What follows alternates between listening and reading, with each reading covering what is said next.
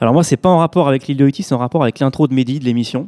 C'est-à-dire que des fois, j'ai l'impression d'être dans Truman Show moi aussi, et que euh, Tu y es, mon pote. et qu'on me re- comme ça, qu'on me fait que c'était tous des C'est acteurs. moi, Ed Harris. Non, mais c'est ça. Et en fait, bon, j'ai- j'en ai parlé un peu à mon psy, il m'a donné des médicaments, depuis ça va mieux.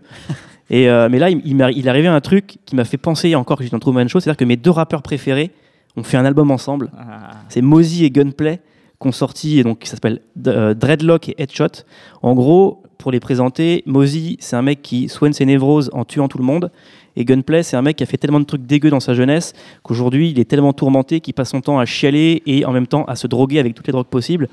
Et ils ont fait un disque ensemble, alors que c'est des mecs. euh, c'est du gangsta. En fait, c'est des lyricistes du gangsta rap. C'est des mecs qui écrivent Les mecs écrivent bien. et qui hein. écrivent très bien et euh, qu'on fait un disque un peu hommage, pas hommage mais dans le style dans ce qu'on appelle la mob music, c'est-à-dire c'est les gangsta rap de la Area et ça résume un peu, on va dire 15 ans de mob music, on, on pense à Jaka, on pense à des trucs plus récents aussi euh, et euh, voilà, moi c'est typiquement la, la musique que j'aime et je suis content qu'ils aient fait un disque ensemble. Gunplay qui sort un solo ce vendredi. Et qui sort un morceau Aujourd'hui d'ailleurs, le jour où l'émission sort, parce Ouais. que nous on enregistre un peu avant, il sort un nouvel album et le morceau Cocaine là qui est, qui est- qui est sorti est un morceau assez, euh, assez fou, je trouve.